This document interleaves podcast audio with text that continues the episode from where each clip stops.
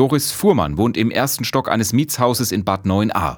Gott sei Dank, sagt sie, ist sie relativ glimpflich davon gekommen, hat nicht allzu viel in den Fluten verloren. Meine Waschmaschine, mein Trockner und 39 Paar Schuhe.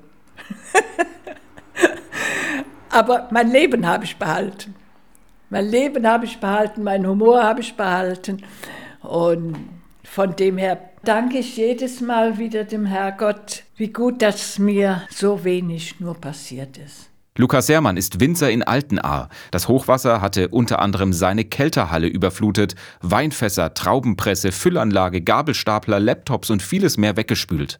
Die große Hilfsbereitschaft nach der Flut hat ihn beeindruckt. Also waren beispielsweise Winzer aus Baden-Württemberg, die am nächsten Morgen hier mit schwerem mit Radlader und Bagger standen und LKW und äh, direkt helfen wollten. Das hat sehr, sehr motiviert wenn man mal keine Kraft hatte, dann hatte jemand anderes die Kraft, beziehungsweise hat einem gut zugesprochen und dann ging es auch weiter. Viel ist noch zu tun, ein Jahr nach der Katastrophe. Aber es geht weiter, auch für Gastwirtin Christa Storch in Altenahr.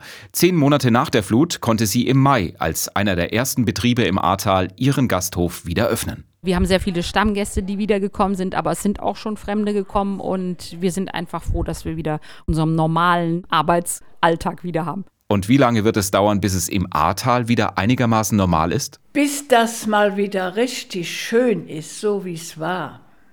Also ich würde sagen, 25 Jahre.